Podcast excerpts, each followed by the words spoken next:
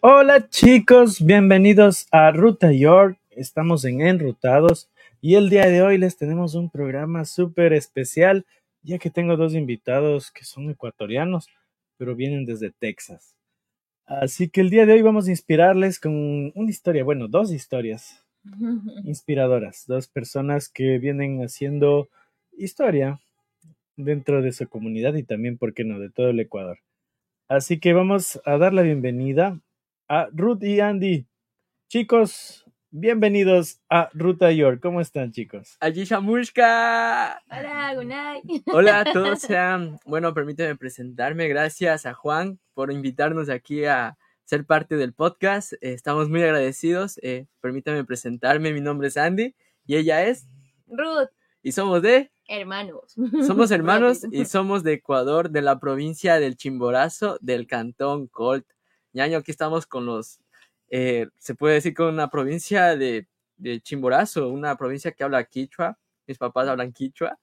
Entonces estamos aquí. Gracias, Juan, por esta gran invitación que nos has hecho, Ñaño. Yupaychani, chicos. Para mí es un honor tenerlos aquí y mm, hablar con ustedes, eh, conversar también sobre sus inicios, lo que están haciendo.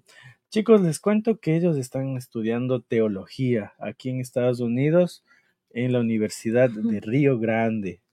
Eh, Andy ya está por acabar la carrera y Ruth, inspirada por su hermano, está en primer semestre. ¿Cómo se sienten, chicos, eh, estando acá en Estados Unidos?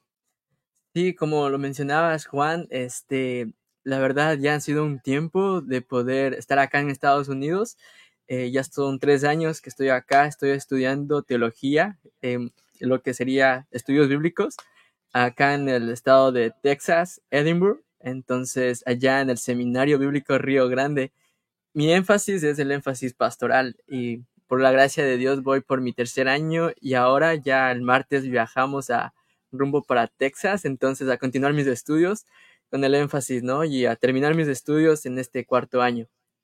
Qué chévere, y veo que ustedes vienen a Nueva York. Estamos en este momento, chicos, en Nueva York, con estos dos jóvenes que están conociendo esta gran ciudad. Bueno, eh, Andy ya había estado aquí, me había comentado, pero Ruth, es tu primera vez, Ruth. Primero, sí. cuéntame, ¿cómo, por qué viniste acá eh, a mm, Estados Unidos y luego, qué se siente venir a Nueva York, a la ciudad de los sueños, de The City That Never Sleep, le dicen. Sueño americano, diría. Yo digo, sueño americano es cuando llegas a la casa cansado. Bueno, muy buenas noches con todas las personas que están viendo estos videos. Y pues bueno, ah, en primer lugar pues vine porque el Señor me lo dijo, nosotros pues nos movemos realmente porque eh, para empezar nosotros somos cristianos, seguidores del Señor, entonces llegué yo recién en este mes de agosto, acabé mi primer semestre, gracias a Dios. Y bueno, hemos venido acá a Nueva York eh, gracias a unas invitaciones que hemos tenido y también por varias recomendaciones, primero de un pastor que conocemos allá en Ecuador desde muy pequeños. Entonces, la verdad ha sido una gran experiencia. O sea, el hecho de estar aquí para mí es como wow. Y, y primero, como decir, ok, agradecer a Dios porque la verdad en lo personal nunca me imaginé pues poder conocer esta gran ciudad. Y yo y estamos en tiempo de vacaciones. Entonces, esa es conocida como la ciudad que nunca duerme.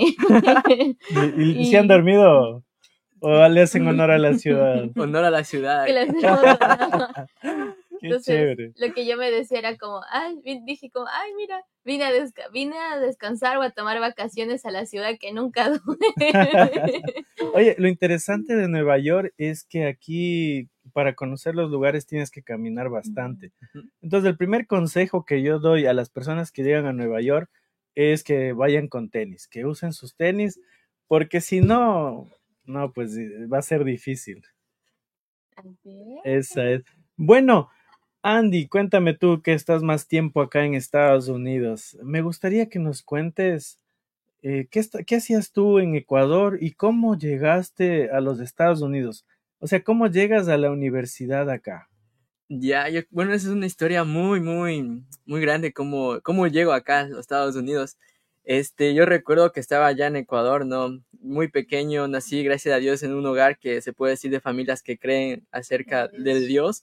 Entonces, la gracia de Dios en eso, en ese aspecto de que poder vivir en ese ámbito de una comunidad, de ellos puedan conocer al Señor desde muy, muy jóvenes, nosotros de muy niños. Y recuerdo que estuvimos allá en Ecuador, eh, yo nací en ese hogar cristiano y recuerdo que mis papás nos involucraban mucho en la iglesia y nos decían que para servir a Dios eh, no se trata de tener un puesto en la iglesia, ser pastor, ser, ser diácono, ser un secretario, ¿verdad? No se trataba de eso, sino de un corazón que estaba dispuesto. Y mis papás me enseñaron muy pequeño a poder ir a la iglesia muy temprano, faltando dos horas por un servicio, a limpiar los baños, a preparar el lugar, a barrer allá. Y entonces fue así como tuve un amor, un amor eh, hacia el Señor desde muy, desde muy joven. Entonces, ya a mis ocho años yo conocí al Señor eh, como mi Señor en mi vida y como mi Salvador, que Él murió en una cruz y resucitó al tercer día, entonces como mi Salvador personal. Eh, pero fue muy precioso porque fueron unas, una organización llamada Samaritan Spurs, que es muy grande allá en Ecuador, eh, que Espérate, pude conocer. cuéntame cómo se, cómo se llama nuevamente y explícame qué es la organización. Oh, genial. Sí, esa organización, bueno, se llama Samaritan Spurs, eh, Operación El Niño de la Navidad. Eh, prácticamente son unas cajitas eh, con, que traen juguetes.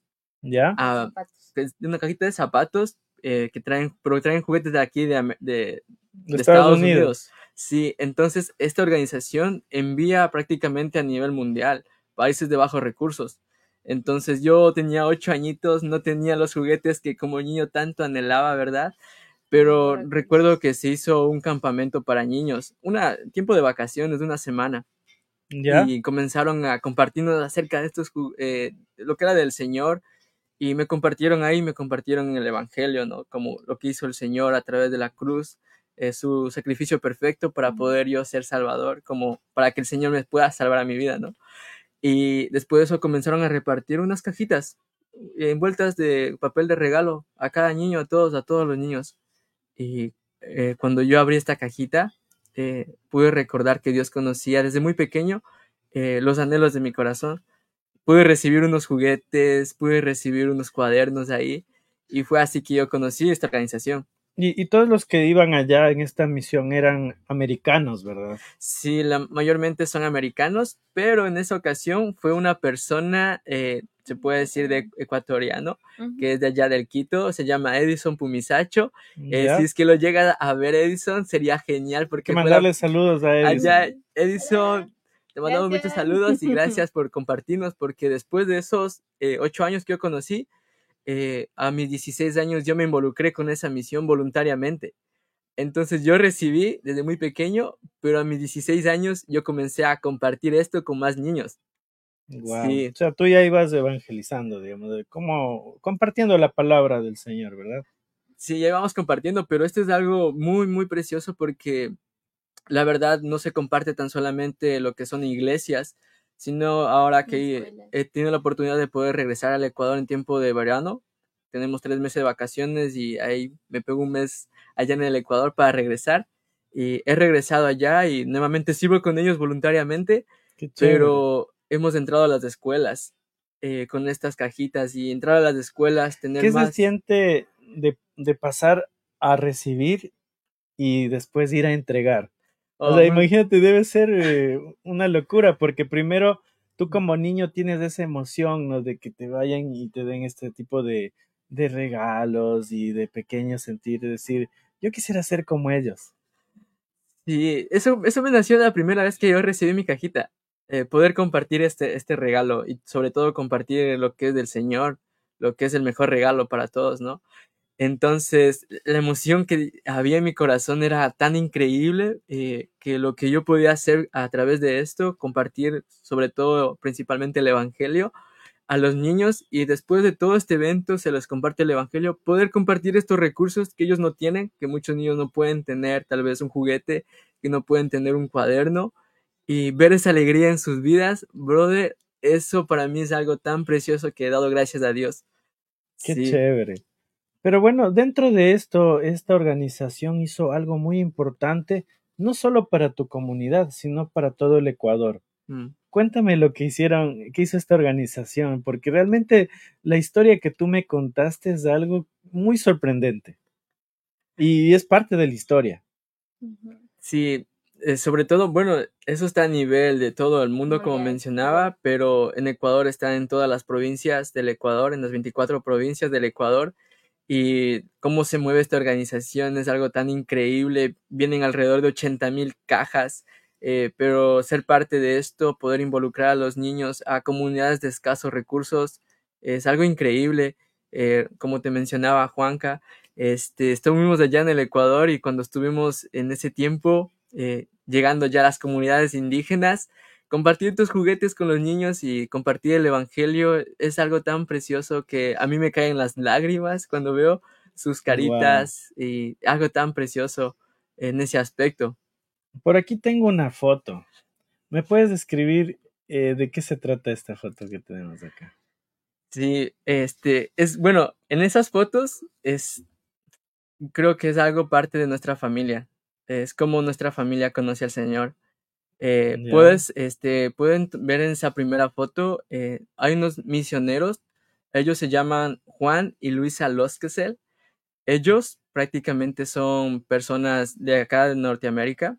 Entonces, ellos, una familia que estuvieron acá, fueron a Río Grande, en ese programa donde estoy estudiando ahorita, fueron a aprender español.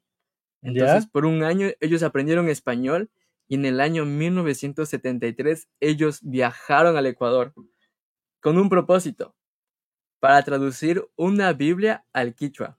Al. O sea, ellos fueron a traducir la Biblia que está en español al quechua. Al- Al así quichua es, o quichua, ¿cómo le dicen? al Quichua. quichua, Al porque quichua. quechua es de Bolivia. Claro, sí, hay que saberlo pronunciar. Ese, Oye, pero qué interesante. O sea, ¿en qué año me dijiste? En los setentas, ¿no? sí, en el año 1973, esa fue la fecha que ellos Y- fueron allá. Ellos tenían una radio, me comentas. Sí, ellos, eh, bueno, ellos para poder estar allá fueron a la comunidad de donde nosotros nacemos, que es Colta, allá en Chimborazo, donde diría el frío, donde es el... ¿cómo Donde hace el chachay. Riobamba. El frío bamba, le dice mi hermana. Allá, Priobamba, Hace allá. frío. Hace mucho frío. Ellos estuvieron allá en la radio HCJB, que es muy conocida en Ecuador. Claro, muy conocido. Sí, Y, y, bueno, dentro de este tiempo, ellos eh, haciendo la misión allá conocen a alguien muy importante de tu familia. sí. eh, bueno, como pueden ver, ahí están en la máquina de escribir, en las fotos, en las imágenes que se les está proyectando. Ahí está la persona, eh, el hermano John, y con un equipo de traductores. Están, es- están eh, traduciendo la Biblia al quichua. Entonces, el hermano, esa persona que estaba traduciendo eh, de la misma comunidad, va y tienen un encuentro, se puede decir, con nuestra familia, con mi abuelito. O sea, eh, ellos le conocieron a tu abuelito en el momento en que ellos estaban traduciendo la Biblia de español al quichua. Sí, ellos le conocen a mi abuelito y le comparten el evangelio.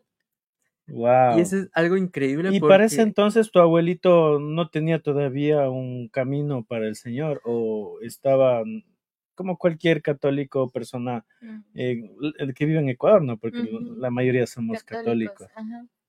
sí, él, bueno, él, él prácticamente era, cat- por así decir, bueno, ellos más se radicaban por la cultura, por las Claro. tradiciones, todo eso, y, y prácticamente ellos preferían las tradiciones, pero cuando escuchan el evangelio, lo que el Señor hizo, él dijo, ¿qué estoy haciendo? O sea, ¿qué es, qué es lo que mi vida está invirtiendo? Y es donde toman la decisión de conocer al Señor a través eh, de estos hermanos que van a evangelizar, a traducir la Biblia. Wow, sabes que la parte histórica es, es muy interesante. Saber que fueron eh, estas dos personas a traducir la Biblia en quechua, en quichua. Y, y muchas de las personas de, de bueno, de todo el, el Ecuador lo pueden ahora leer en ese idioma. Sí, y sí, es algo tan increíble porque cuando conoce mi abuelito el Evangelio, eh, su familia, sus padres lo botan de la casa Porque, Wow. ¿sabes por qué lo votan? Porque no querían saber nada de lo que es. Sí, eso te iba a preguntar, pero ¿por qué? O sea, ¿qué de malo tiene creer en algo que, que no hace daño, más bien aporta en el mundo? Sí, eh, más que todo, es, principalmente es por ese motivo, ¿no? La cultura eh, erradicaba las tradiciones en, en lo que era la comunidad. Entonces, lo que hizo su papá fue, sabes que desde ahora no eres mi hijo. Lo botó de la casa. ¿Y, y cómo Sí. él, qué hizo él para poder sobresalir? Porque en una comunidad es muy complicado tener éxito, porque ya todo el mundo te apunta. Sí, eh, esa es la realidad de esto, ¿no? De, de tener una comunidad que te lleve a ese éxito. Y creo que lo que hizo mi abuelito fue poder ver algo tan precioso, lo que hizo el Señor en su vida, que no es el éxito de este mundo, sino lo que el, el Señor quiere para mi vida, que es Qué algo lindo. eterno, no es temporal. Oye, qué Entonces, chévere esta reflexión que me acabas de dar, ¿no? No es el éxito, sino lo que quiere Dios para tu vida.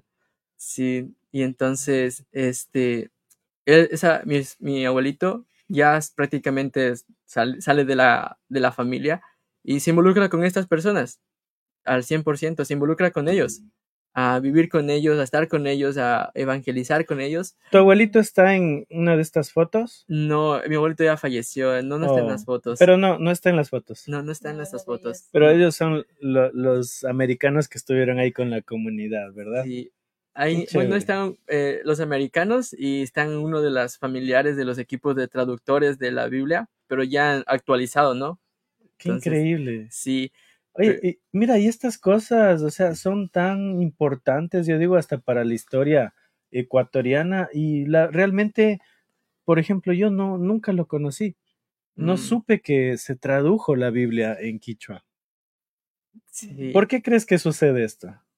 Porque es una muy buena pregunta. Me gusta mucho esa pregunta. ¿Por qué sucede esto? Que personas que de otro, de otro país, Ay, de otro idioma, eh, vayan para poder servir tiempo completo, entregar su vida, sacrificar su vida, en decir, eh, yo quiero entregar esto. Eh, es una muy buena pregunta. ¿Por qué lo hacen? ¿Por qué, ¿Por qué dar tiempo a estas personas que ni siquiera sabían leer ni escribir en ese entonces? Porque ni las conocen. o que ni las conocen. ¿Por qué invertir tiempo? ¿Por qué invertir mi vida en esto? Eh, yo principalmente ahora que ya tengo mi edad, mis 21 años y entiendo el por qué, yo solo puedo decir que no son ellos. Hay algo tan increíble que se llama es un Dios en su vida trabajando para eh, algo eterno. Sí, entonces Wow, qué increíble. es algo tan precioso poder, eh, poder ver eso, la verdad. La verdad que a mí, sabes que esta entrevista me enriquece bastante porque estoy aprendiendo de la historia. Y algo muy importante es que estoy hablando, hablando de comunidades Ujú. indígenas de Ecuador. Y, y- y muy, ponte en la ciudad, por ejemplo, yo soy de Quito, no nos llegan estas noticias. Mm. No, no, nosotros no, estamos incomunicados siendo del mismo país, imagínate. o sea, es como que, ¿cuándo sucedió esto? Sí, ¿no? Y qué chévere que ustedes estén en el medio y que la gente también lo pueda saber. Voy a enviar saludos porque aquí hay gente que está conectada y luego vamos con el resto de la historia porque es- este es el comienzo de la historia. Sí. Chicos, esto es increíble. O sea, lo, lo que nos va a contar Andy y luego Ruth es algo, una historia bien chévere. Así que no se despeguen porque va a estar chévere la historia que vamos a comentar ahora. El día de ayer compartimos Quaker como buenos ecuatorianos, pero hoy no tuve el Quaker, entonces a los chicos les voy a compartir un tecito verde Gracias. de una empresa americana de por acá. Así que salud, chicos. Ah, salud. Gracias. Thank you.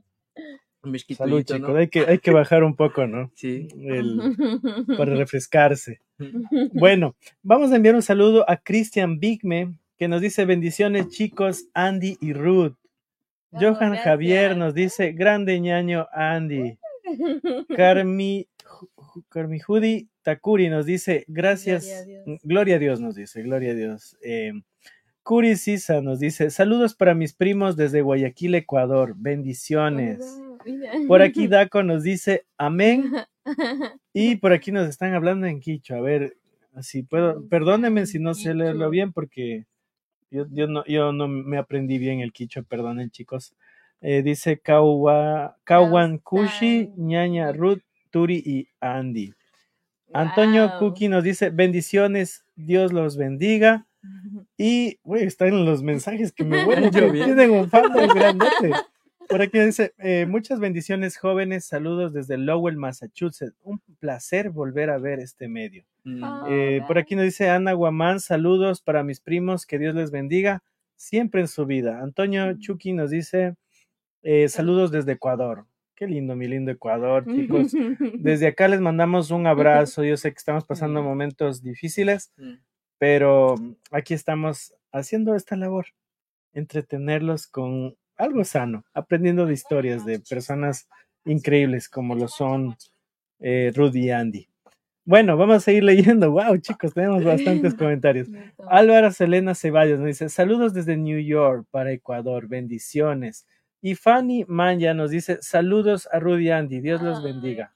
Un abrazo. Gracias. Bueno, por ahí yo veo que ya se conectó Angie, así que Andy, te mandamos un saludo, mi esposa querida. No. Gracias por conectarte. Eh, bueno, y a todos los fans de Ruta York. Bueno, ya tomamos este break Yes. y ahora vamos con el punto, no sé, más importante, creo que de tu vida y de la historia que estamos contando hoy. Eh, me, me- me cuentas que, ¿cómo se llama la parejita eh, que fue a, um, a traducir la Biblia? Se llama John y Luisa. John y Luisa. Vamos a buscar, eh, bueno, voy a hacer un zoom a la foto que teníamos para ver quién es John y Luisa y que de parte de todo el Ecuador queremos agradecer por haber realizado esta labor tan bonita de traducir la Biblia, ¿no? De, del español al quichua. Ellos son, ¿verdad? Sí. Mm, Ya, qué chévere. En ese, tú no los lograste conocer en Ecuador, ¿verdad? No. Ya. Aquí viene lo interesante, chicos. Entonces, eh, Andy, inspirado por, por eh, bueno, la, eh, esta, esta misión que va a Ecuador, él también quiere seguir los pasos. ¿Y qué sucede ahí, Andy? Cuéntame. Mm, Ya, esto, esto es algo in- increíble. Eh, bueno, yo eh, en mi corazón sentía un gran anhelo de poder servir al Señor, de poder conocer lo que es eh, la Biblia un poco más profundo. Yo gradué en tiempo de pandemia y entonces cuando ya gradué en tiempo de pandemia me fui a buscar allá en Ecuador un instituto para estudiar, ¿verdad? Lo que es acerca de Biblia. Conocí un instituto llamado Palabra de Vida, pero era por un año y terminaba el estudio. Ah, bueno, eso va para, para ir cómo conocí esto, ¿no? Este, y después de eso, eh, quise, yo quise aprender más, yo quise, dije, es un año, es muy, yo quiero aprender más, eh, quiero invertir más tiempo para poder aprender más. Y me dicen que hay en Argentina y son por tres años. O sea que te ibas a ir a Argentina. Y, y postulé en Argentina, y iba a ir a Argentina a estudiar. Ya habías postulado, ya, Ya, ya estaba en estabas decidido. Sí, ya estaba en los, en los trámites, en los documentos para ir allá a estudiar. Entonces, y mi papá me dice esto. Me dice, Andy, ¿por qué no estudias en Río Grande, en el Seminario Bíblico Río Grande? Y yo así, ¿Sabías dónde quedaba? mm, la verdad, solo sabía que quedaba en Estados Unidos, no sabía en qué parte de Estados Unidos quedaba, y en ese momento me puse a investigar. Seminario Ya. Bíblico Río Grande. ¿Y por qué conocí a mi papá? Porque en el año 2002 nosotros migramos a Quito. Éramos muy guaguas, ahí pequeños, ¿verdad? Migramos a Quito por motivos de trabajo de mi papá. Entonces, y cuando llegamos a Quito, unas personas eh, también americanas aprendieron español en Río Grande y fueron a Ecuador. ¡Wow! ¡Qué increíble! Y, eso, y dos chicas de mi iglesia fueron acá a, Río, a Texas. a Hicieron un intercambio. No, no, ell- ellos fueron como misioneros, aprendieron español allá en, en Río Grande Río por un año y Ya. fueron ya 100% a Latinoamérica y llegaron a Ecuador y llegaron a mi iglesia. ¡Wow! ¡Qué loco! Y esas personas les comparte estas dos chicas que son hermanas. Y esas dos chicas eh, vienen a estudiar acá en Río Grande. Y por eso mi papá conoce el seminario. Ya. Y me dice, ¿por qué no postulas? Y yo así me puse a investigar y hermano, eh, recuerdo que cuando entré a la plataforma y vi a cuánto costaba, porque también eso es importante, Claro. ¿no? La vida en Nueva York y en Estados Unidos es cara, ¿no? Sí, y recuerdo que estaba a 10 mil dólares. Ya. Y yo, dije- yo le dije, papás, papás, son 10 mil dólares y no tenemos dinero para pagar esto, porque ellos son comerciantes. Entonces, ellos al día a día, ellos se sostienen, se pueden decir, ¿no?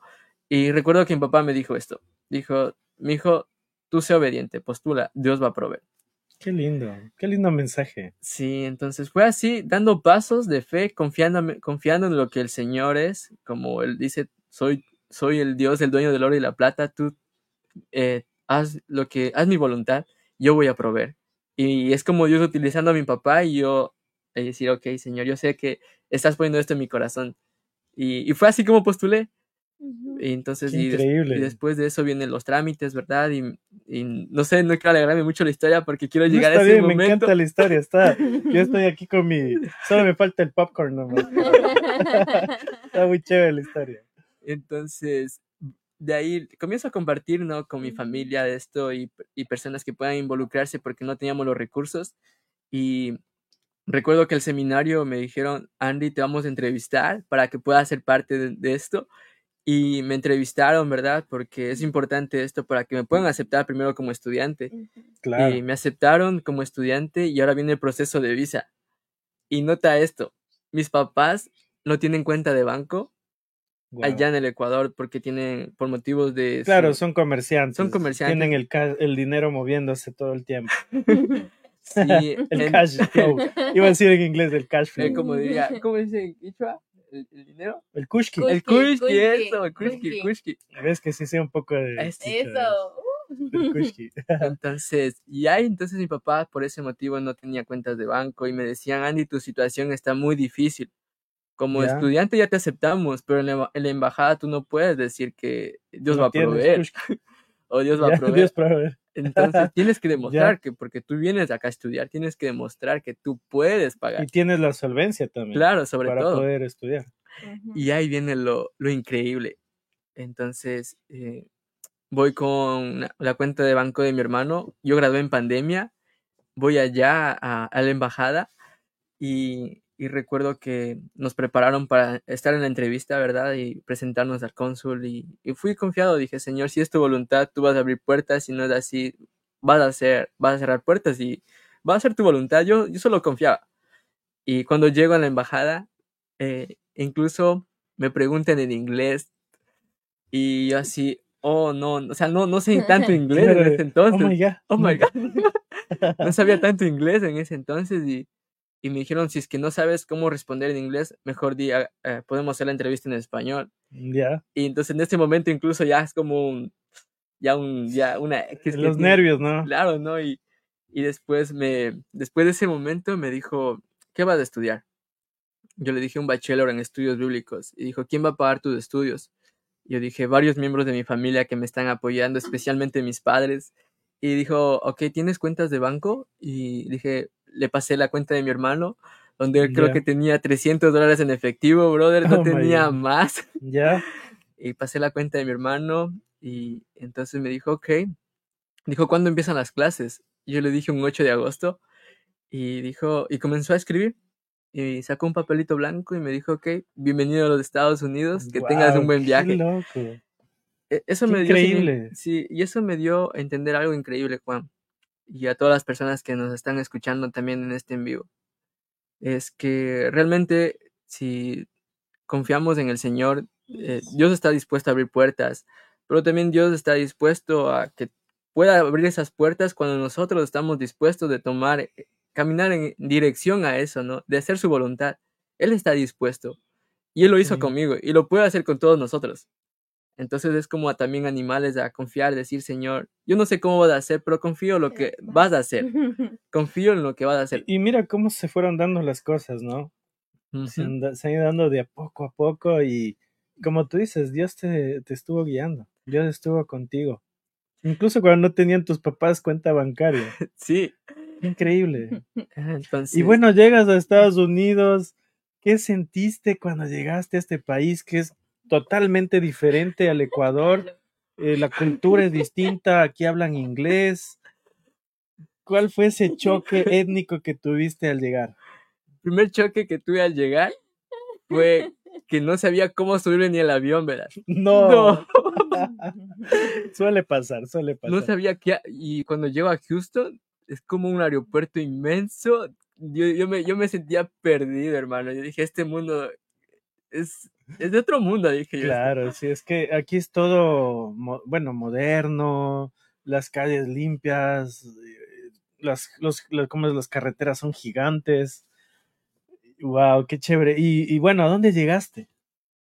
Sí, entonces, bueno, llegué a- allá y después de ese momento, cuando llegué a, a Texas, yo llegué en el tiempo de casi de verano, en agosto, y, y eran las 8 de la noche y, y estaba el- todavía el sol y como, ¿y aquí cuando anochece? ¿No? Aquí- Sí, pasa en verano, ¿no? Que, y en especial en Texas anochece incluso hasta más tarde, tipo 10 de la noche, Sí, ¿no? sí, tipo. Y entonces dije, ¿y aquí a qué hora anochece? Qué increíble. Fue algo, para mí fue algo increíble todo eso. Y- Claro. Y, después llegar al lugar como al seminario, conocer a diferentes países, más de 20 países ahí, diferentes personas que están dispuestas a poder aprender, que han dejado todo, familia, eh, trabajo, eh, empresas han dejado, pero con, ese, con esa disposición De servir. de servir a Dios. Y sabes algo increíble cuando llego eh, al día siguiente, voy a un lugar que se llama Pantry, porque estábamos conociendo el- lo que es el, el lugar, ¿no? Estábamos conociendo. Y al día siguiente voy al Pantry eh, y me encuentro con estas personas que se llaman John y Luisa Loskesel. Y me hablan en quichua, verás. Yo llego y me dice, hola hermano Andy. Y me A ver, ¿cómo, comienzan, cómo? me dice, hola hermano Andy. Y me comienza a hablar en quichua. Y yo, o sea, Qué son americanos. increíble. Y yo, y digo, Americanos. ¿what? Y yo como, dentro de mí, dentro de mí como, ¿qué me ¿Está, acaban ¿Me de está hablando en inglés o me está hablando en quichua? En ese momento hablaba más quichua que yo, hermano. No, ¿En no, serio? qué vergüenza. A mí me cayó vergüenza, me cayó la, la, la cara así como de vergüenza. Ellos hablaban mejor quichua que uno, de nacido allá, hermano. Increíble. Y me dice, eh, yo estuve en Ecuador por 15 años y lo que fui a hacer en Ecuador fue, fui a traducir una Biblia al quichua y yo en ese momento fue como conectar toda la historia que mi papá me contaba de que cómo conoció mi abuelito el Evangelio ¿Ya? y después que su papá lo botó de la casa y después cuando iba a fallecer su papá eh, lo pidió perdón y toda la familia se hizo creyente. Viene mi papá, vengo yo, pasan 40 y, más de 40 años y vengo acá a lo que es a Estados Unidos, en el estado de Texas, y conozco a las personas que evangelizaron a mis abuelitos Y a toda la comunidad, ¿no? y a toda una comunidad de personas eh, que hablan quichua, indígenas. Y es un trabajo increíble lo que ellos hicieron. Y eso es, puedo decir, el fruto de su esfuerzo después de 40 años. Wow. O sea, la verdad que tú me cuentas de esto y yo me quedo sorprendido. Mm. O sea, el mundo es tan pequeño en este caso, en haber coincidido con tantas cosas, Andy. ¿Cómo te sentiste cuando ellos te cuentan esto? ¿Tu abuelito estaba vivo todavía? No, él ya había fallecido hace tres años por eh, sí, él falleció por cáncer. Entonces él falleció y, y yo, yo, yo diría, si es que mi abuelito seguiría con vida y hubiese escuchado esto, él daría gracias a Dios porque poder conocer a aquellas personas, ¿no? Ahí está la foto actualizada de los hermanos. Eh, ellos son ahorita mis abuelitos para mí. Son, Qué lindo. son mis abuelitos, los amo mucho, los considero mis abuelitos espirituales allá. Y ellos oran por mí, eh, hablan, habla- hablamos mucho, pasamos en su casa, había días que hacemos por ahí una colada morada en la comunidad Ah, claro, es que ecuatoriana. ellos tantos años en Ecuador de seguro saben todo. Sí, Y entonces, y sabes algo, me contaron algo bien, ellos nos, con- cuando nos invitan a su casa nos dijeron esto, eh, nos mencionaban de que nosotros nunca pensábamos que el esfuerzo de estar allá eh, 15 años, allá en el Ecuador, predicando el Evangelio, traduciendo la Biblia al quichua, nunca pensábamos que los hijos de los hijos iban a venir acá a Estados Unidos a prepararse en, en un instituto bíblico. Nosotros no creíamos todo eso. Qué increíble historia, hermano. Sí, y ellos decían, eh, porque también pasó esto. Y mira, eso es un auténtico Dios le pague. Ah, Haber sí, trabajado tanto y ver los resultados después de 40 años. Sí, Y, y claro, me imagino que toda la comunidad allá donde ustedes están deberían estar sorprendidos por todo este, yo creo que es un milagro también, por este suceso. sí, yo lo, yo lo diría que nada pasa por casualidad, como decir, oh, casualidad, ¿no? Nada pasa por casualidad. Yo diría que esto fue algo que es la voluntad de Dios. Que la voluntad de Dios, eso significa que nada se escapa de su control. de sus manos. Eh, nada se escapa, ni lo que el día de mañana, nada, él, este todo, todo, incluso en este momento es su voluntad, bro. Qué lindo. Eh, y es algo tan precioso saber eso, que él tuvo en su voluntad poder conocer a aquellas personas. Eh, yo, yo solo puedo decir que es el Señor, no, no, nadie más puede hacer estas cosas. Sí, Qué lindo, hermano. Qué bonita historia. Bueno, vamos a hacer una pequeña pausa porque siguen escribiendo. La gente está enviando saludos. Vamos a enviar un saludo a Anita. Bueno, ya envió Anita. Vamos con José Chimbolea Lema que nos dice un abrazote familia, bendiciones. Claudio Pulli nos pone hashtag quechua. eso. Y nos pone ahí unas, unas eh, banderitas de Ecuador y reza- orando por nuestro país. Saludos Andy de Antonio desde Bridgeport, nos dice. Aji Yupanqui nos dice saludos hermanos Andy y Ruth Michelle. Dios los bendiga. Y Luis Cepeda nos dice Dios bendiga sus vidas. Mm. Mm, Luna de Herrera nos manda, déjame ver aquí, allá, una, una carita sonriente, bien chévere, sí.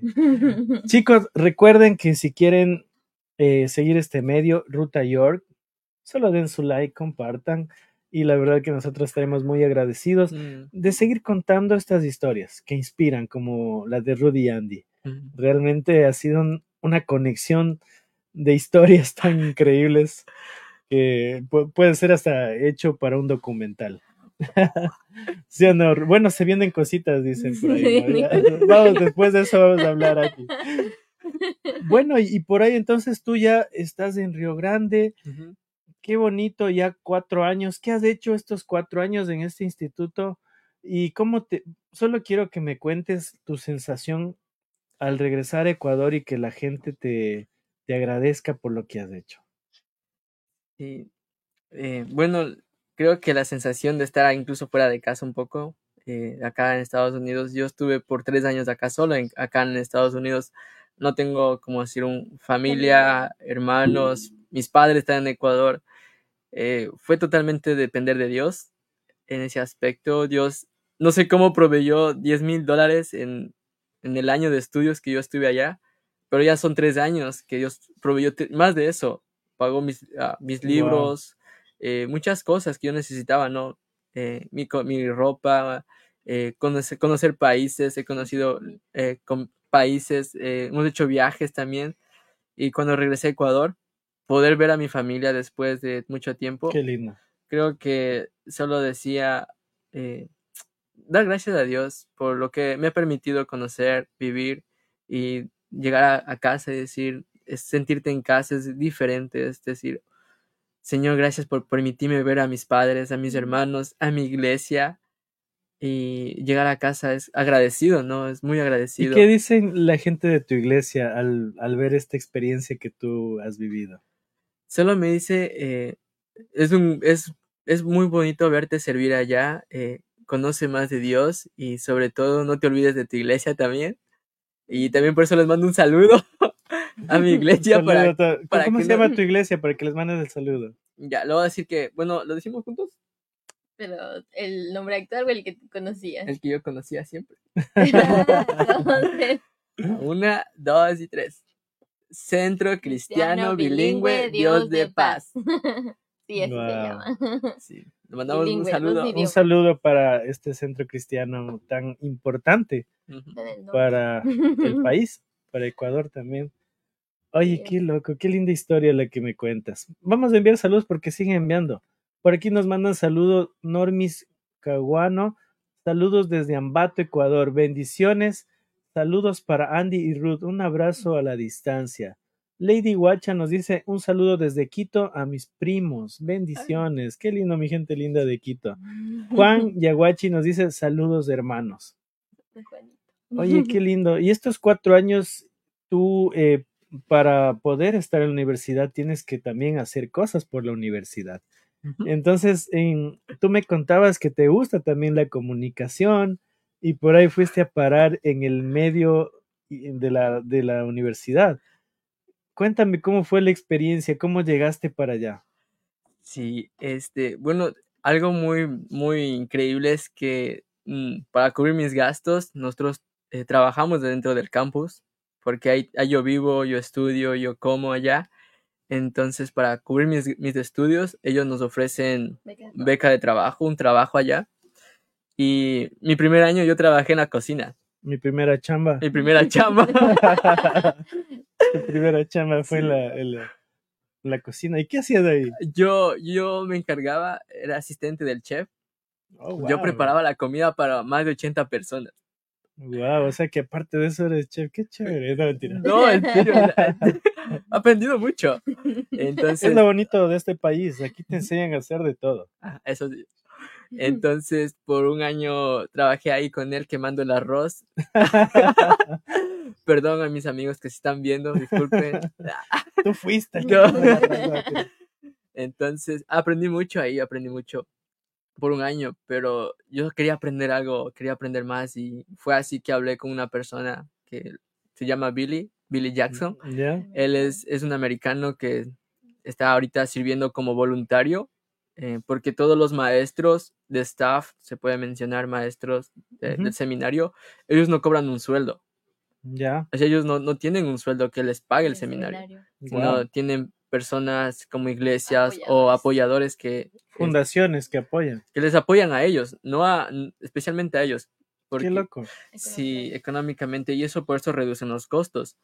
Y por eso 10 mil dólares aquí en Estados Unidos es, no es mucho dinero Claro. comparado a una universidad acreditada que es Río Grande. Eh, pero bueno, conocí a, a Billy eh, por- y porque yo hice un video con el hermano John, si pueden, eh, vamos a expoliar un poco, eh, Eso, pueden vamos, revisar allá en, en las páginas del Seminario Bíblico Río Grande, eh, está como el fruto del Evangelio y van a ver una entrevista del hermano John con mi persona. Entonces Wow. ahí se va a conocer más detalle de lo que fue su trabajo a- a- en ese momento. Y fue así que yo hice este pequeño, se puede decir, esta pequeña entrevista con él. Y después de eso hablé con Bill y le dije, amigo, eh, quisiera ver si hay la oportunidad de poder servir contigo en estas áreas de redes sociales. Y me dijeron, vamos a ver. Y, ¿sabes algo? Fue muy difícil porque el chef, yo era su mano derecha del chef, ella en. Texas, y salir de ahí era difícil. Ya. Entonces, eh, recuerdo que nos decían, si que ellos te firman la autorización, tú puedes salir. Y entonces Billy estaba ya dispuesto eh, para recibirme, pero yo estaba como, uff, ¿será que salgo? Pero gracias a Dios pude salir de ese lugar y pude llegar a la... pude llegar con este, con mi amigo, eh, lo quiero mucho, eh, se llama Billy, entonces pude estar con él. Y pude estar con él ya estoy casi por los ya no ya cumplí dos años de estar sirviendo con él. Allá tenemos en las redes sociales trabajo con las cámaras eh, producción de videos fotografía edición de videos. Y tenemos un podcast allá en el seminario. Chévere. Oye, ¿y qué se siente hacer redes sociales, videos, eh, informar a la comunidad universitaria? Bueno, principalmente eh, se, se siente una gran responsabilidad. ¿sí? Nosotros como creyentes eh, creemos que esto, la fuente de las redes sociales, es para que más personas puedan conocer lo que Dios está haciendo alrededor del mundo, porque esa es la visión del Seminario Bíblico Río Grande, es preparar líderes cristocéntricos con una cosmovisión bíblica para la iglesia global. Entonces, poder proyectar la visión del seminario a nivel mundial. Entonces, eso es lo que se está haciendo. Yo ayudo en esa parte, se puede decir como la parte de poder realizar videos, programar videos durante el semestre y sobre todo poder compartir estos videos. Eh, como mencionaba, tenemos un podcast. El podcast lo que se habla son testimonios. Entonces, y testimonios de cómo el Señor ha cambiado su vida en diferentes partes y es algo, eh, algo bien, bien, bien increíble. Entonces, si lo pueden ver allá como podcast entre hermanos y van a ver ahí muchos Eso, videos. Ahí abajo de ustedes está Entre Hermanos Podcast, así que ya saben, búsquenlo y van, van, van igual a conocer un poco más del trabajo de Andy, de qué es lo que hace en la Universidad de Río Grande. Qué chévere, hermano. O sea, sabes que igual conocerte es un, ha sido cosas de Dios, ¿no? Es como que uno está trabajando y por ahí vienen dos personas y yo digo, ¿qué hacen aquí? y, y mira, me conversaron su historia y antes de eso también la, la amistad, ¿no? La energía Mm, es muy bonita y la verdad que me, me inspiraron muchísimo. muchísimo a creer en Dios y en la historia también que ustedes comparten. Ujú. Es, es muy bonita y estudiar en Estados Unidos no es fácil. Entonces ustedes están haciendo dos cosas muy lindas. Y a veces hasta se me arrugó la garganta. Vamos a hacer una pausa para tomar el tecito verde si quieren, chicos. eh, vamos a decir salud. verde. Eso. Mishkituyito, ¿no es? Eso mismo, eso no.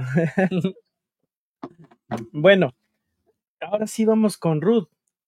A ver, Ruth, eh, tu hermano viene acá cuatro años, eh, hace como una como historia, ¿no? Acá inspirando a muchas personas. Me imagino que en tu comunidad él debe inspirar a mucha gente. Y una de esas personas, claro, eres su hermana, también se inspira en hacer lo mismo. Mm. Cuéntame, ¿cómo te sentiste primero cuando tu hermano se fue y por qué decidiste venir? Bueno, ah, ok. Cuando mi hermano se fue, pues obviamente después de haber vivido casi, ¿cuántos años? 16 años con él, pues obviamente en nuestra casa era muy, muy distinto. Nosotros tenemos otro hermano que es mi hermano mayor. Y bueno, sí, como para nosotros como hermanos y familia, pues obviamente fue así como que, oh, se fue uno de la Se fue familia. uno. Se fue menos uno. Pero, pero bueno, al, al principio la verdad había como ese sentimiento de, ah, se fue nuestro hermano, pero también había un sentimiento de, de agradecer a, a Dios porque él, había, él está, y bueno, ahora estamos a, a un seminario bíblico. Y no solo eso, no es que él fue y tomó su camino y ya Dios sabrá dónde está, no. Él no se fue con alguien, no se fue solito. Eh, siempre digo que a él se lo llevó Dios, porque es la voluntad de Dios en su vida. Y así mismo fue la voluntad de Dios en mi vida para este tiempo. De hecho, yo gradué allá, en- allá, en, allá en Ecuador, ya de todo, acabé mi escuela, mi bachillerato, acabé todo. De hecho, igual había estudiado, tengo un, un te- una tecnología en contabilidad y todo eso. Y la idea era continuar en los estudios en la universidad allá en, allá en Ecuador. Pero ah, justo en ese proceso, y bueno, yo de hecho, ya gracias a Dios ya tenía incluso la oportunidad de ya una carrera, un cupo, todo ya. Pero ah, fue en ese tiempo que yo pude asistir a un campamento allá en Quito, que queda como una media hora de mi casa, allá en el norte, casi por la mitad del mundo. De la mitad del mundo del museo está como a unos cinco minutos en auto. Está muy cerquita, cinco o diez Ya. minutitos en auto. Eh, pude asistir a un campamento allá.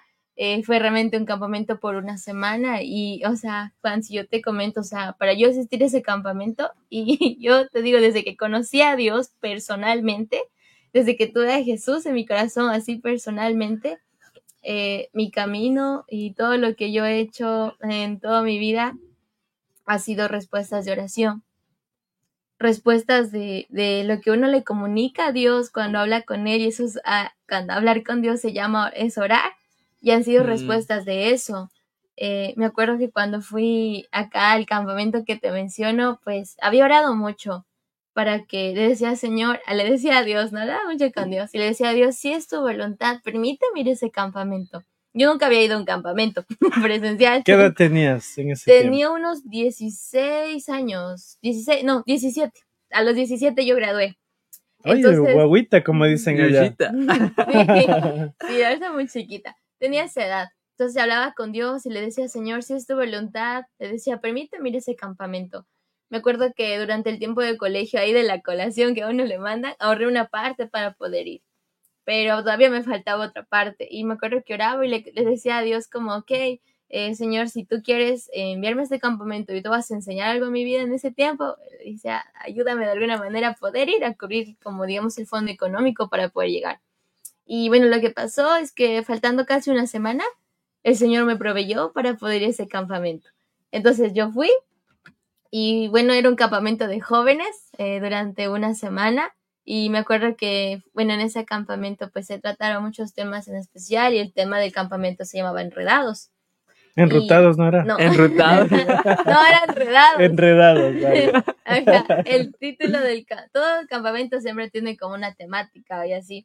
Pues ese campamento el título se llamaba Enredados y trataba más de que ahora como jóvenes y en sí la humanidad está enredada en muchas cosas actualmente, Claro. incluso como jóvenes, pues a veces hay mucho como la inclinación a, a tener como mucha influencia, mucho, eh, que te enredas mucho tal vez en redes sociales, en temas personales, en temas económicos, etcétera, pero sí a un punto de enredarte y que no te lleven tal vez algo bueno. Eh, y me acuerdo que pasaba eso y yo en ese tiempo pues ya conocía a Jesús personalmente como mi Salvador y mi Señor y le decía, ok, ok, yo le decía, yo ya no quiero estar enredada en mis propias cosas, porque como hace rato mi hermano mencionaba, para nosotros como creyentes nuestra vida no está aquí. Para nosotros como creyentes, incluso la Biblia dice, nuestra ciudadanía está en el cielo. Y Mm, creo que a eso mucho responde de decir, ¿por qué unas personas que tienen tal vez, hay otras personas incluso dentro del seminario que ya tienen sus grandes, em- eh, que tienen empresas, que son emprendedores, hay muchos de Ecuador, y dejan eso y vienen al seminario.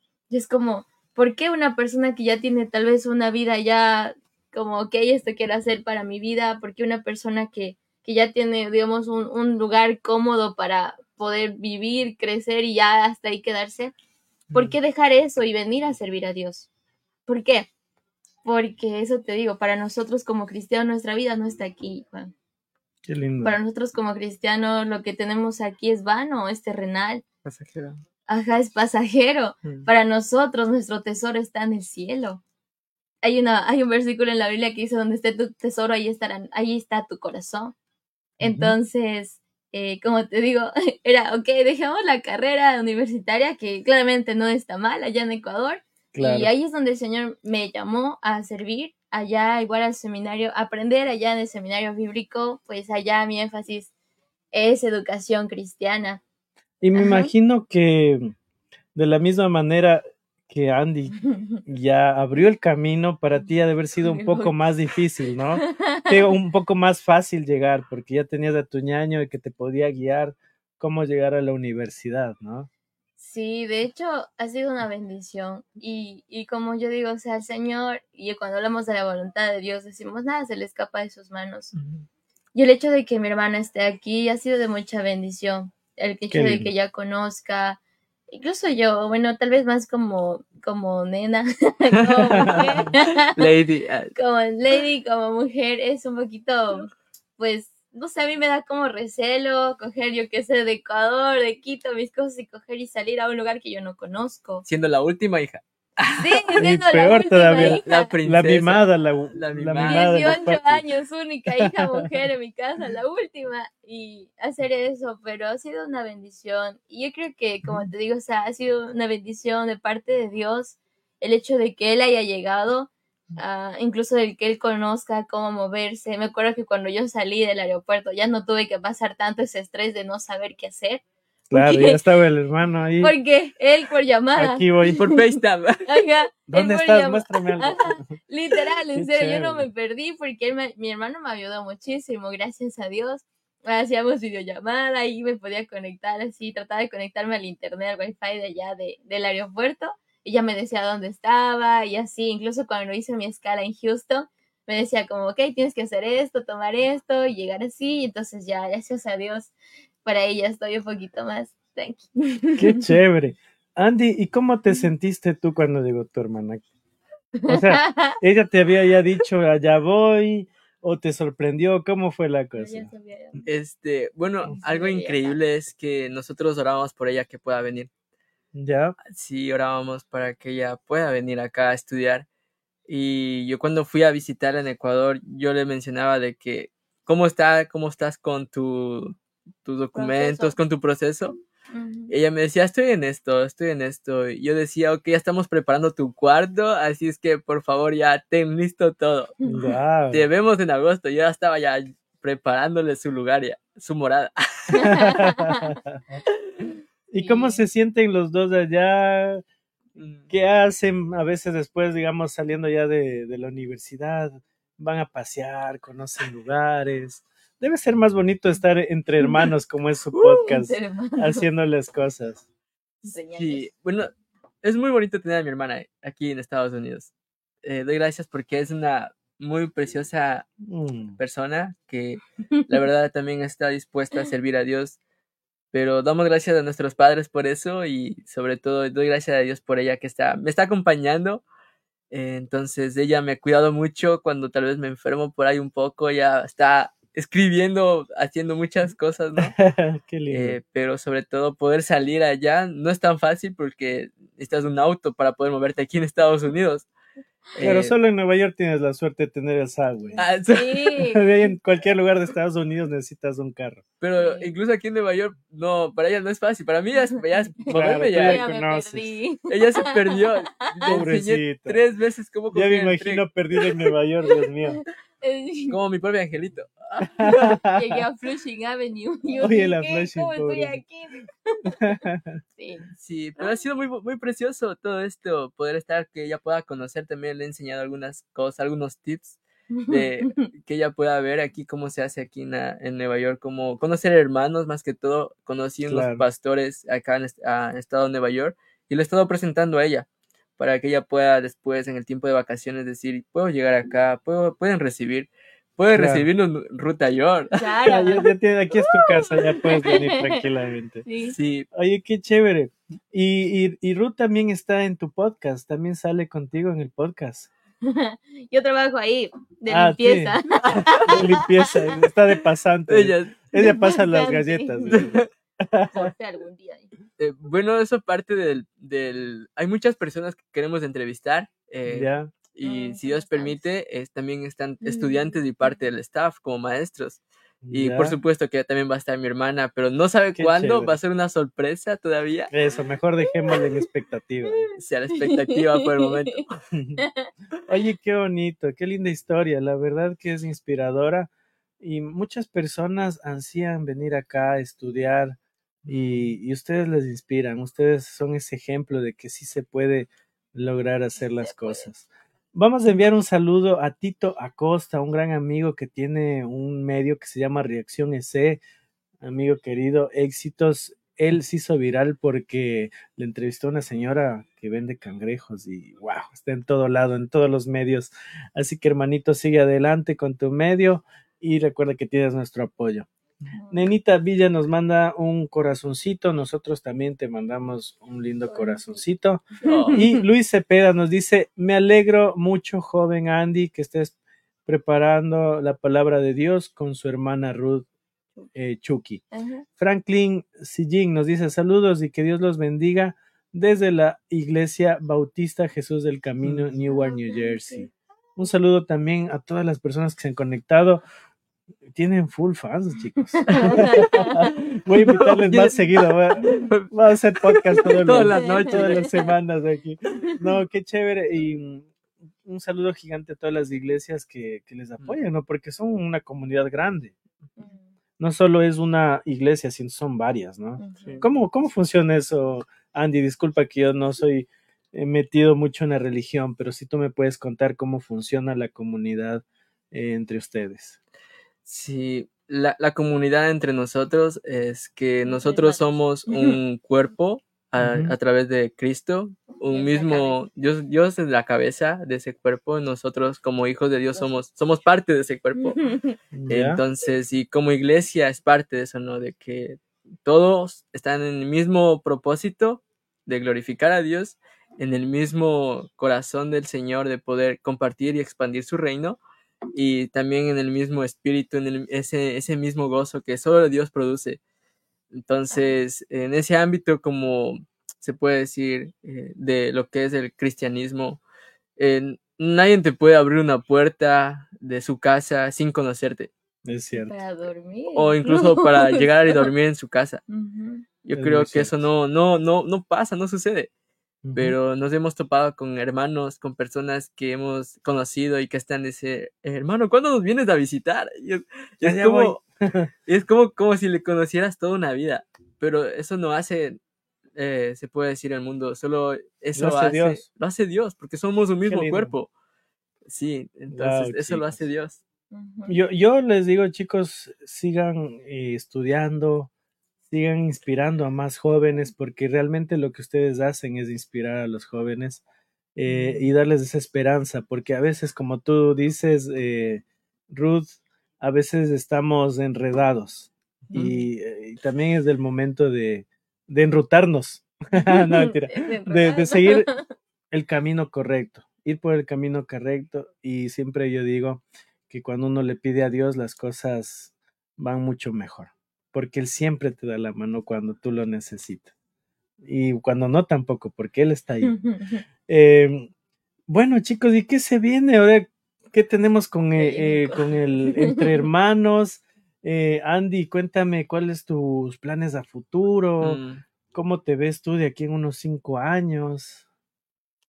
Sí, bueno, ahorita el- el plan, ah, algo tan increíble es que con mi jefe Billy, en su corazón estuvo de, de cuando surgió esta entrevista, eh, en su corazón surgió de poder hacer un documental. Entonces Claro. vamos a hacer un documental de lo, cómo fue la traducción de la Biblia al quichua. Eh, estamos spoilando, se puede decir esto. Nos- chévere, me estás dando la primicia, eso me gusta. En este medio. Aparte que mi jefe quiere conocer Ecuador este, y comer cuy.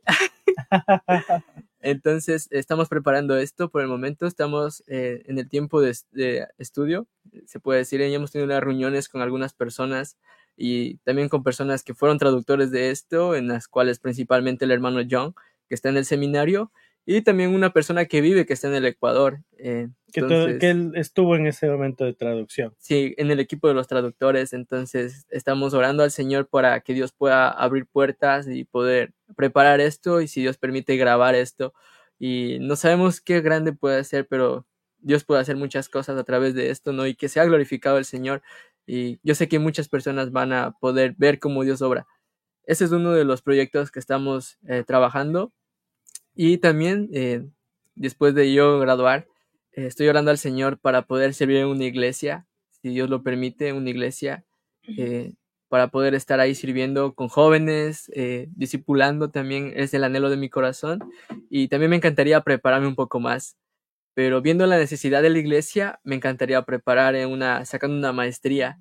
Entonces estoy orando al Señor para cuando Dios me permita estudiar una maestría después eh, de teología, por supuesto, y prepararme más. Eso es también Qué prepararme más. chévere. Yo digo que lo más importante siempre es estudiar y capacitarse y de seguro lo vas a lograr porque tú ya tienes enrumbado tu camino y, y yo sé que va a ser exitoso. Eso sí, Mm, sigue adelante, no pares, estudia y termina rápido esa carrera porque yo sé que vas a abrir muchas puertas en este mundo. Eh, algo más, eh, me interesa muchísimo tu proyecto. Eh, qué bonito saber que en la historia del Ecuador ha sucedido estas cosas, ¿no?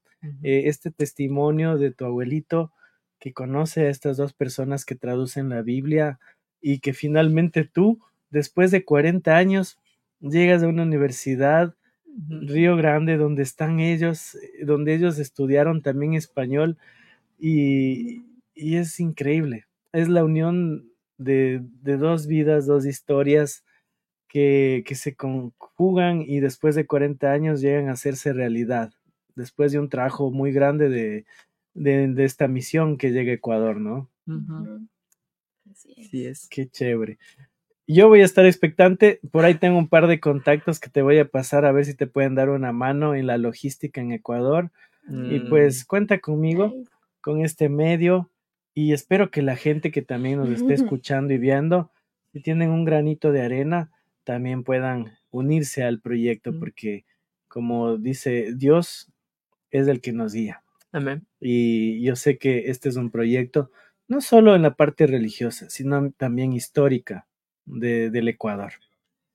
Mm. Eh, Ruth y Andy, ¿a qué número les pueden contactar? Por ahí si la gente quiere apoyar el proyecto, también por ahí quiere saludarles, hacerse amigos, ¿por qué no? Y ser fans de Entre Hermanos también. Así es. Entonces se pueden con- comunicar con nosotros con el número que lo voy a mencionar. Si lo pueden digitar ahí en los Claro, comentarios, dímelo. por favor, Juan. Hasta Es- aquí producción lo hace. ¿no? Producción. La, producción. Ok, es A del ver. 201 Ok, 925 ya. 2061. 20. se- A ver, vamos a repetirlo y hay que ponerle el 1 para que te escriban al WhatsApp también. A ver, más 1 Más uno. 201 Ujú. 925. 925 2061. Yes. Así es. Muy bien, aquí vamos a ponerlo, chicos, para que les puedan escribir a estos dos grandes amigos que me han inspirado el día de hoy, que que nos invitan a soñar y que nada se puede hacer imposible si Dios está con nosotros y nos apoya, nos, nos guía. Dejemos Amén. todo en manos de Dios, chicos. A veces estamos renegados, estamos pasando malos momentos y, y pensamos que Él no está ahí. Pero realmente Él tiene preparado algo para nosotros. Y si ustedes ponen su destino en las manos de Dios, Él les va a llevar a lugares donde nunca Pero han pensado. Y se los digo yo también que por experiencia propia he vivido cosas increíbles gracias a él. Y miren el ejemplo que nos dan también aquí nuestros dos amigos, Rudy y Andy, que nos cuentan esta historia tan bonita, que realmente valía la pena contarla y que ustedes también eh, la conozcan y que puedan compartirla. Así que recuerden compartir. Aquí abajito está el, el signo de compartir, de dar like. Y también síguenos en Amazon, en Apple Podcast y Spotify, porque allá también estamos. Así que chicos, ¿qué mensaje quieren dejar? Eh, un mensaje final al público, a la gente de Ecuador. Bueno, yo diría primero a las damas, ¿verdad? Vamos de primero entonces. Bueno, uy, yo creo que ya nos he hecho esa pregunta ya. Bueno, ah, yo creo que el único mensaje y el más importante es que todas las personas que están en este en vivo y las que van a ver y, y todo, incluso todos los que estamos aquí, eh, que podamos conocer que hay un Dios. Y que ese Dios se despojó de todo, su majestad, de todo su reino y bajó acá en este mundo como, como la persona que es Jesús para habitar con toda la humanidad con, un con el propósito de, de salvarnos. ¿Y salvarnos de qué? La Biblia claramente dice en Romanos 3:23 que todos hemos pecado y estamos destituidos de la gloria de Dios. ¿Qué quiere decir eso? Que todos estamos separados de Dios, que el pecado nos ha separado de Dios. Y eso es lo que yo les quiero compartir. Es un mensaje muy importante. Yo creo que el más importante de nuestras vidas Mm. el que ustedes puedan conocer de que, ok, estamos en este mundo, todos hemos pecado, hay un Salvador, claro que lo hay, y ese se llama Jesús. Y ese Wow. Salvador dio su vida en la cruz, y nosotros podemos tener acceso a ese Salvador y tener acceso a Dios gracias a ese Salvador. Solo cuando nosotros ponemos nuestra vida en sus manos y haciendo dos cosas, arrepentirnos y creer. Cre- creer en Él y arrepentirse. Arrepentirse es cambiar de dirección, poner nuestra mirada en Él y continuar. Y solo así, créeme, como tú deseas, solo así, con la confianza en el Señor y puesta nuestra mirada en Dios, el Señor hace grandes cosas en nuestra vida, grandes Mm. cosas que ni siquiera nosotros podemos imaginar, pero es haciendo Dios su voluntad. Y nosotros estamos aquí, su voluntad nos ha dado gozo. Así que es el mensaje Un que- aplauso para. Voy a. Yo, lo- yo Vamos con Andy. Yo le molesto a mi hermana y le digo la pastora. Oye, No, sí, no, sí. no, no, pero eso Habla bien. Bíblicamente, no. Habla bien, dice. No lo Ah. recibo. yo diría esto en que lo que dice en Gálatas 2.20 dice, no dice, ya no vivo yo, sino Cristo vive en mí. Eh, la primera pregunta que les llevaría a pensar a, a las personas que están viendo esto, este live, es que algo que no tiene vida puede tener un propósito, No. algo que no, que no, que está muerto, puede tener un propósito por cual luchar, por cual invertir, por la cual trabajar. ¿Tú qué piensas, Juan?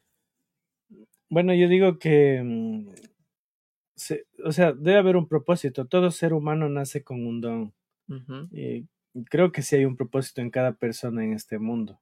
Creería yo, eso pienso yo. Sí, pero algo que está muerto podría trabajar por ese propósito. No creo.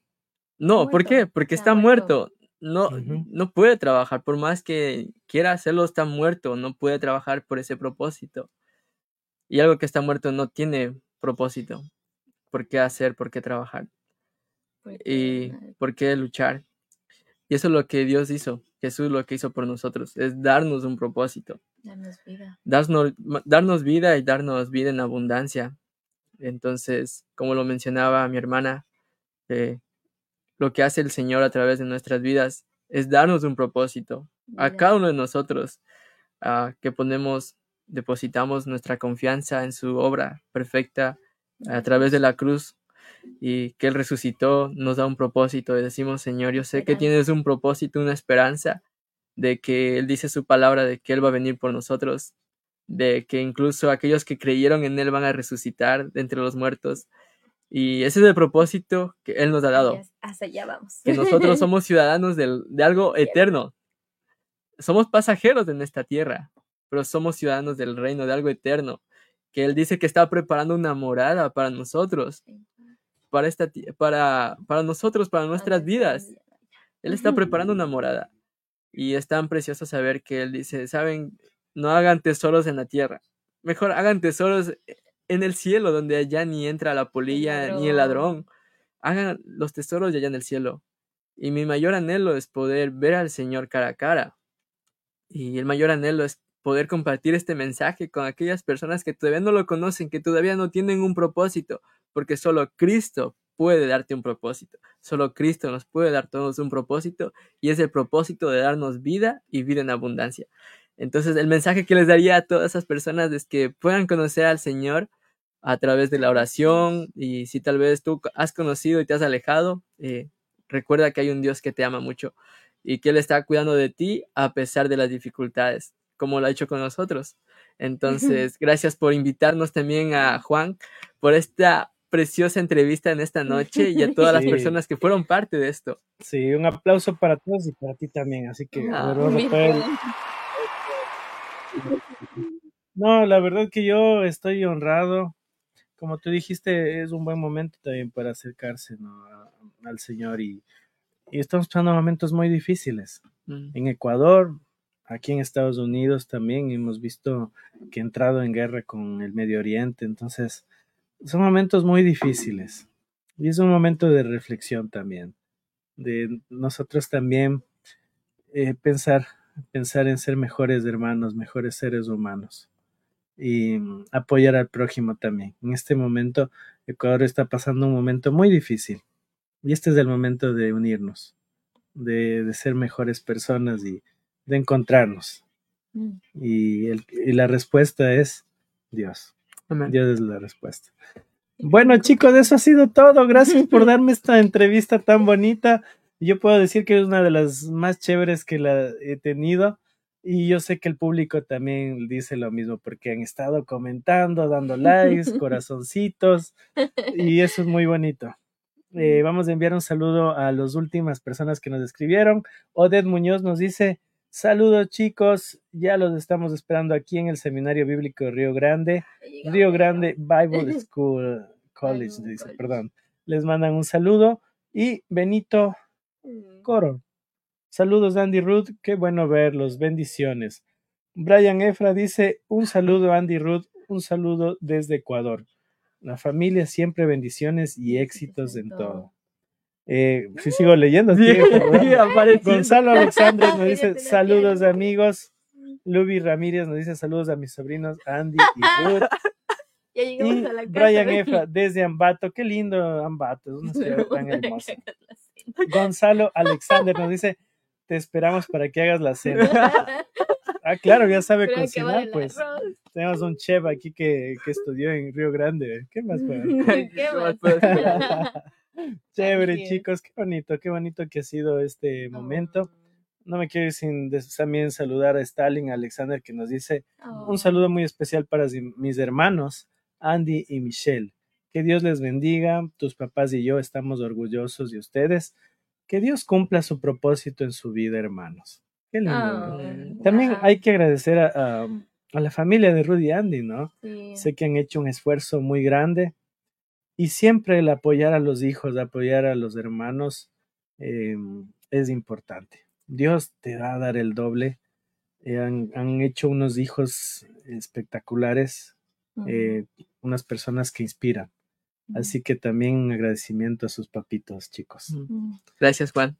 sí. Chévere, y bueno, ahora sí Gracias nos vamos, ya no nos queremos ir porque todo el mundo está saludando, enviando mensajes, pero habrá otra oportunidad. De aquí vamos a conversar, chicos, veamos si por ahí se conectan desde Río Grande, nos Uh, mandan un sí. saludo, podemos también saludar a la pareja que hizo esto también. Sería Mm. chévere entrevistarle, a ver si, si hacemos una un, un video, un video llamada con ellos y podemos tenerlos en este medio. Así es. Muy bien, chicos, eso ha sido todo aquí en Enrutados. Nos despedimos y les dejo un videíto súper chévere del planeta del Steffi, porque ella tiene un programa los días domingos súper chévere de psicología y donde les puede guiar.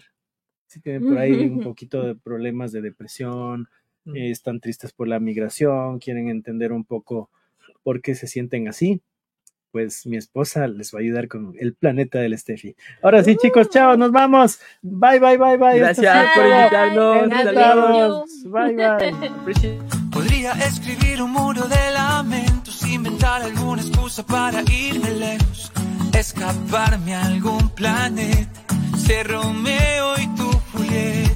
Podría engañarme, decir no te quiero, pero sabes que no puedo, siempre fui sincero. Nena, eres todo lo que quiero, sabes cómo me arrepiento. No tengo mucho más